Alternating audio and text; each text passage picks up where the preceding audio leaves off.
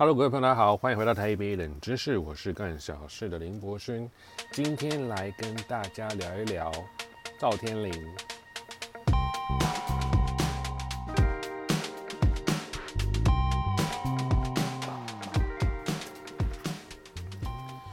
赵天麟为什么要聊赵天麟呢？众所周知啊，啊，众所周知，今天赵天麟呢是一个立法委员。那么这个立法委员呢，在多年前曾经犯了一个家庭上的一个私人的错误啊。那么今天呢，今天被媒体呢拿出来讲的点，是因为这一个多年前的家庭上的错误，所谓的外遇的外遇的对象呢，哦，是一位中国籍的女子呢。那现在就是有一些说法呢，认为当时的这个是。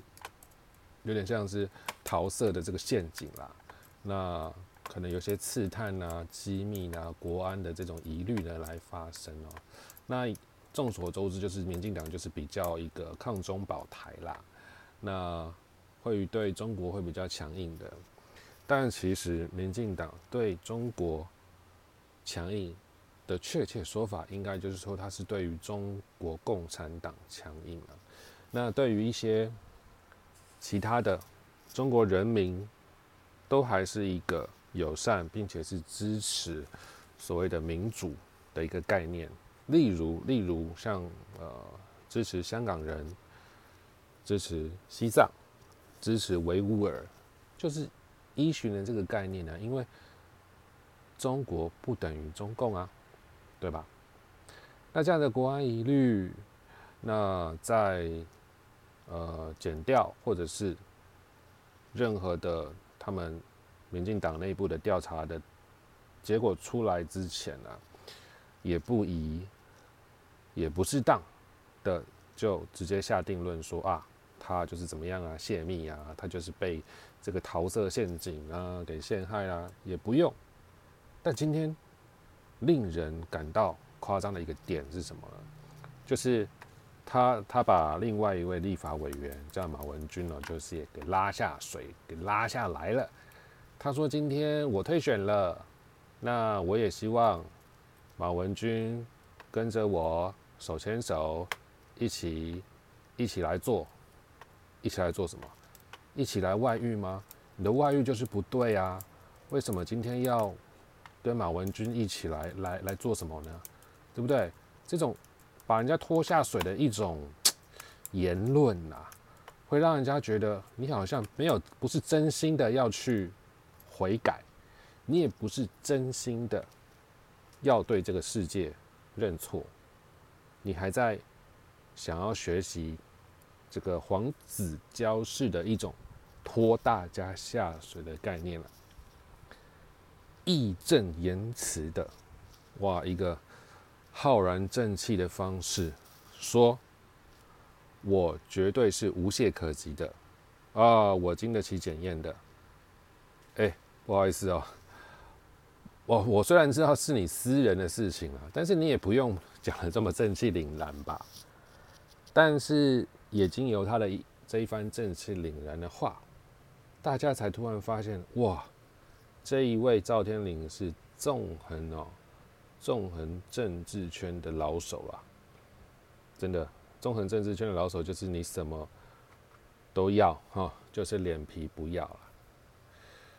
那问题就来了，我们对于立法委员为什么有这么高的一种想象跟标准呢？是因为这些人本来就是尊爵不凡吗？还是说他们就是德高望重呢？那再进一步问，今天政府官员为什么会怕立法委员呢？为什么会有人看到质询的画面是长官站在那边，结果立委呢就直接把这些行政院的官员或者是各部会的这个部长骂得狗血淋头？为什么这些人不回嘴？有的人回嘴了。有的人就是反咨询了，居然呢，居然还会被被人家讲说：“哎，宝弟，你卖反咨询呐？这些话也咨询的吸干呢？哦，你们谈反咨询呐？这外吸干呢？哦，主席，主席，把时间还给我，时间暂停。他这个怎么可以反咨询呢？很多这样子的画面嘛。那到底为什么这些这些政府官员靠铁饭碗呢？你也没办法 fire 我啊！我为什么要怕你立法员？大家有没有想过？大家有没有想过自己如果有一天啊考上了公务员，今天被一个立委当做一个狗这样一直骂啊？有些骂的是难听的话，有些。立委就直直接指着你的鼻子说你贪污，你无能，你渎职。这个时候各位怎样？各位一定是不是会觉得说啊，反正我就是，哎，我今天就是铁饭碗呢，对不对？我就让你骂，或者是我就骂回去。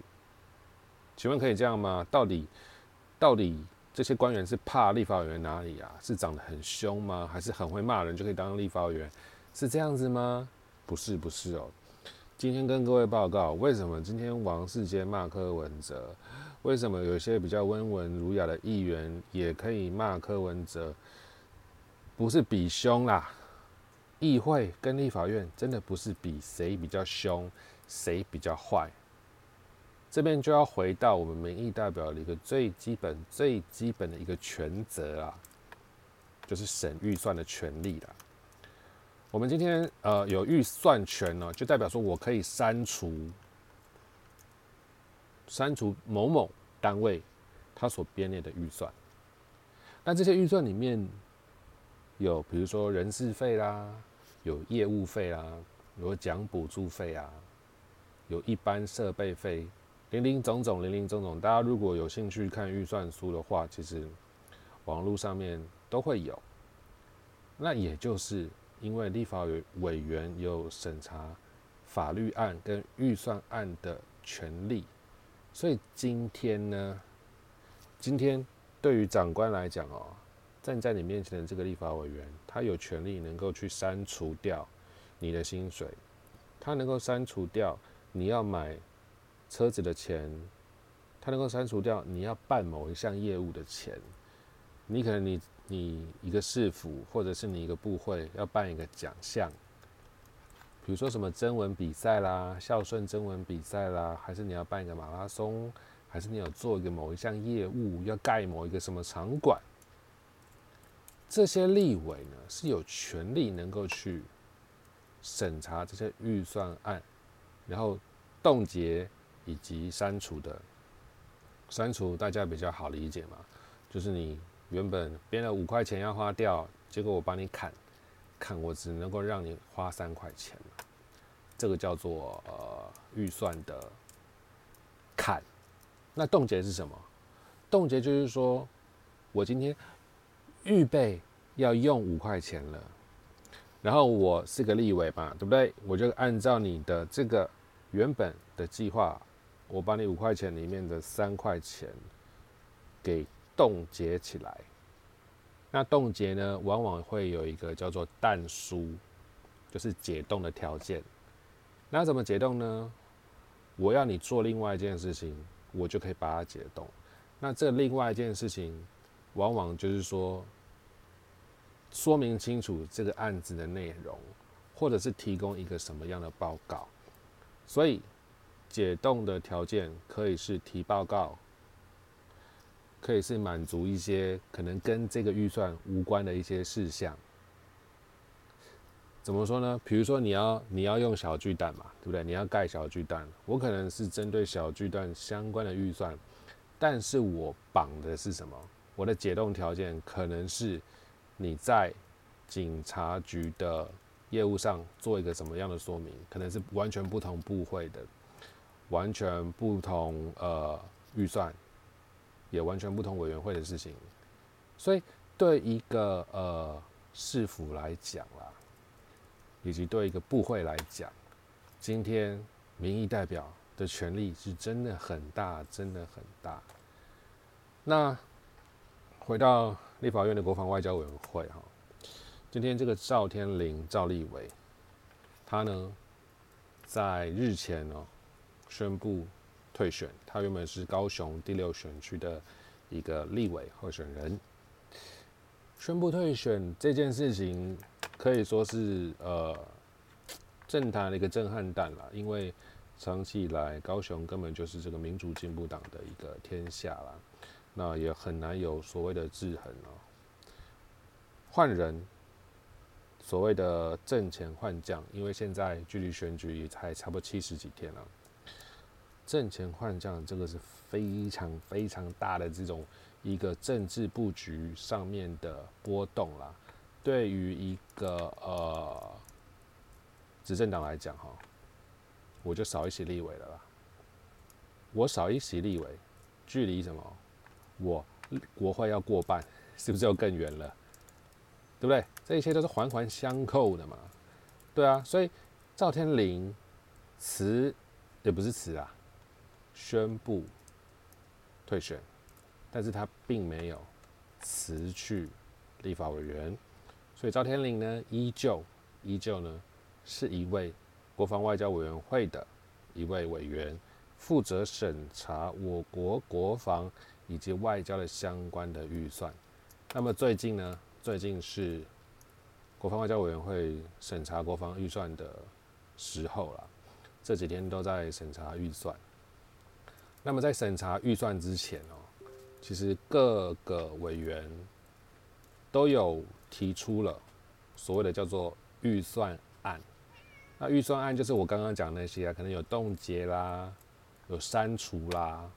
那主要的话就是能够利用这样子的一个。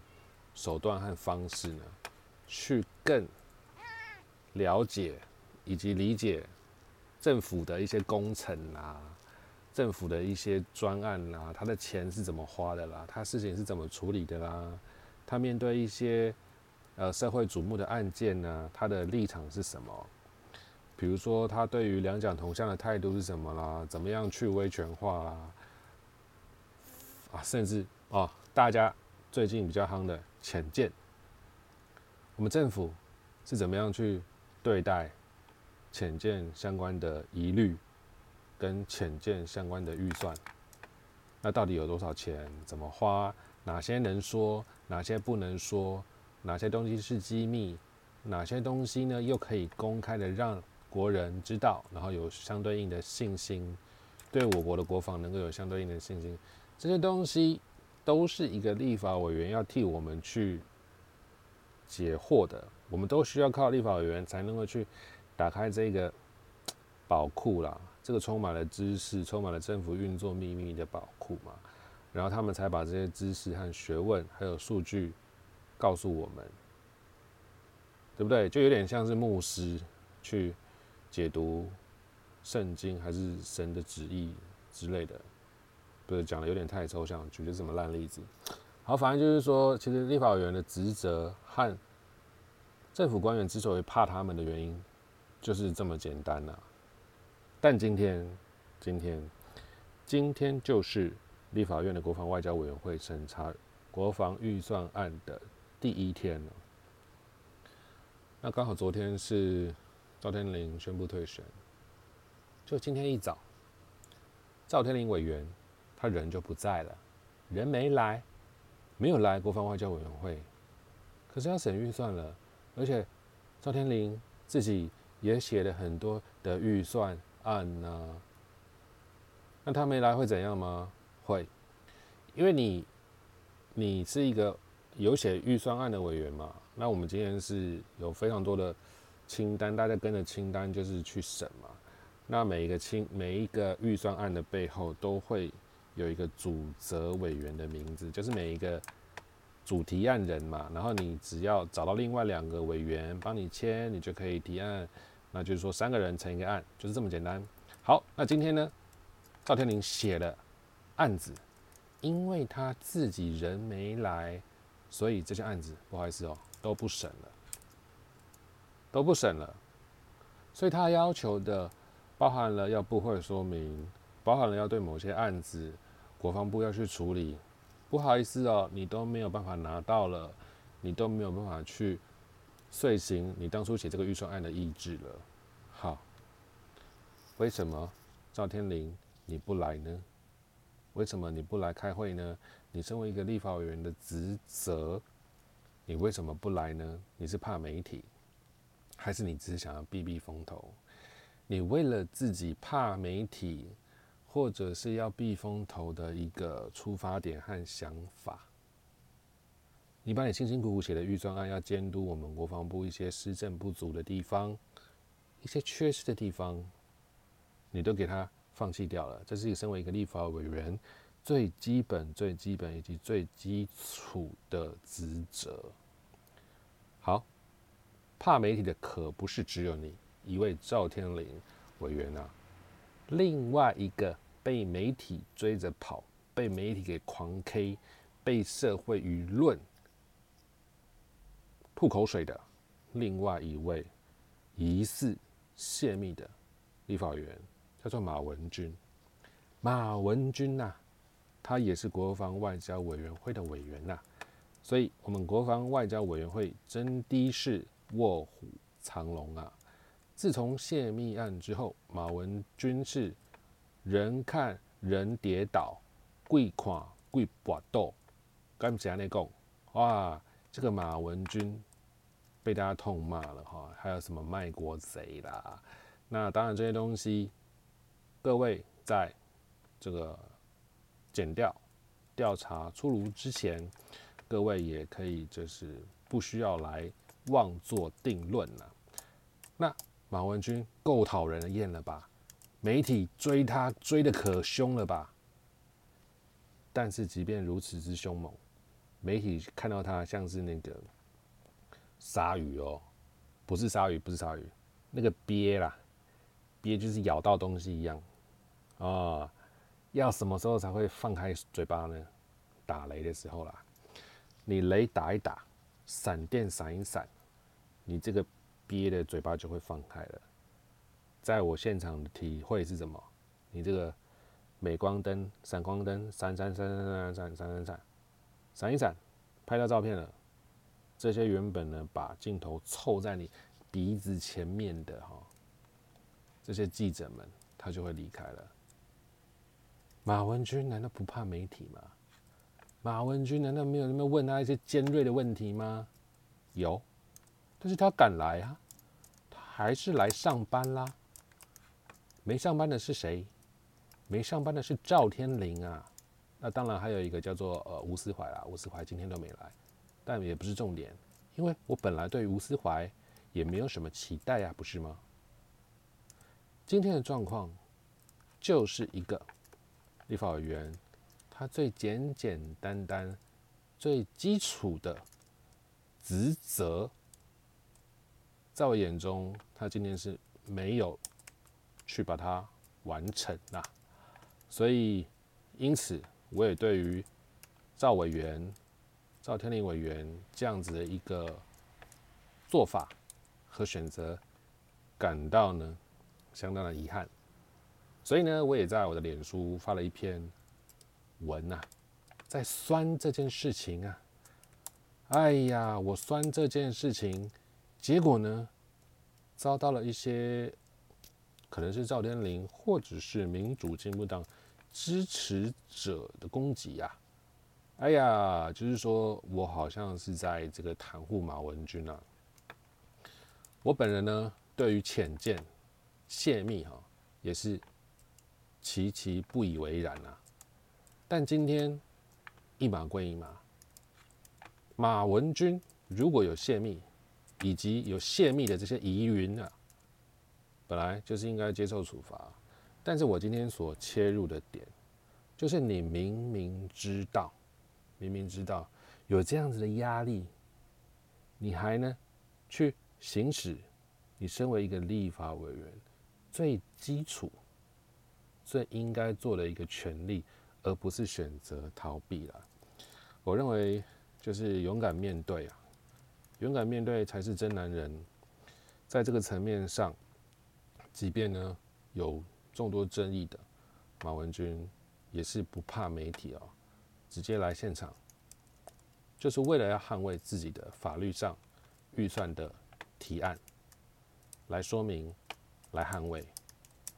那相比之下哈，这个赵天麟的做法，当然会。受到非常多的疑虑和疑问，但我也必须要讲，今天下午赵天林委员他就出席了，他就出来呢捍卫自己所提的一些预算案。那我当然是，当然是给他比大拇指啊，但是就是赞赏他嘛。你来就赞赏，你不来，我当然是表达疑虑、担心，甚至是挖苦你一下、酸你一下，非常的公平，非常的 fair。一个立法委员本来就是要本着职责去做预算上的审查。这才是替人民谋福利嘛，这才是所谓的为民喉舌嘛。你怎么连这种最基础的权利、最基础的义务，就因为你你他妈你外遇而放弃啊？天哪，你这样不是刚好趁了这个中共的意吗？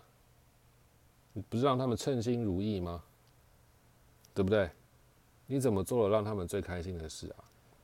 那当整个社会对你有一些怀疑的时候，你反而做这样的事情，这不是才是你最重要的价值吗？所以也是这样子啦。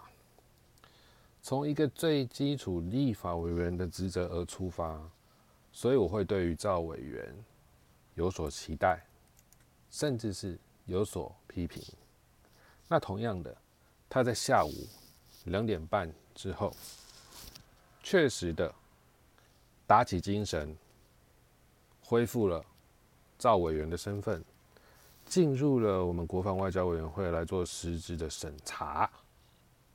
我当然是鼓励啊，而且他所提的非常多的预算案是很不错的，而且在他现场也跟我们的马文君委员也有交手哎，哇，也有一些言辞上的你来我往啊，甚至。马文君还采用了赵天麟叫他提主决议的一些意见呢，是一个很良心的互动啊。所以，身为一个立法员，该做的事情本来就应该要做。我管你是外遇被逮到，还是怎么样，哎，哪些东西？是应该要放在最核心的、最核心的。这是我今天来批评啊赵天林，也是我鼓励赵天林的原因。那许多朋友可能在这个这一集节目之前啊，可能也不知道说你赵天麟是谁，他之前也本来没有那么红啦，但是因为这件事情，他也很红了，那他也。要走下台湾政治的这个下坡了。政治的环境其实是蛮蛮现实的啦。那很多人说跌倒就跌倒，有的人呢能够像韩国瑜一样，有一天可以站起来，但有的人人呢就再也站不起来了。我之前有讲过一个一个笑话，那这个笑话可能有点酸哈，我在这边跟大家来讲一下，不晓得各位能不能听得懂呢？嘿，这个笑话就是说，请问各位，王定宇、罗志正以及赵天林，请问这三个男人的共同点是在哪里？通常这个时候，我会让台下的观众讲出各式各样政治。不正确的答案，带点酸，带点黄，带点不屑，甚至有些回答问题的女性观众讲话可真是难听啊！没听过这么难听的，但没有关系，但没有关系，我会公布答案。我来跟各位报告：赵天麟、罗志正以及王定宇这三个男人的共同点是什么？这三个男人的共同点就是他们三个立法委员。都在我们国防外交委员会担任委员哦。各位自己想错的啊，想歪的啊，自己去面壁思过啊。你们真的是想太多了，你们真的是把哈八卦新闻哈当做是什么当做是政治新闻在看。哎，我讲反了吗？你们真的是把政治新闻当做八卦新闻在看？没关系啦，反正这个大家懂就好。就是说，政治是不是不能够开玩笑？超级可以开玩笑，为什么不能开玩笑？政治人物的存在，他拥有了钱，拥有了权，同时也是要受到我们呃人民的检视。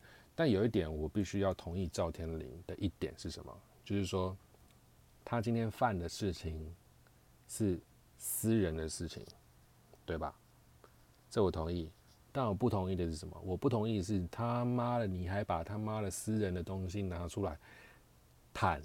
什么叫做拿出来谈？他今天把自己的小孩跟老婆拿出来，在那边做一些温情的诉求啊，这个就太恶了啦！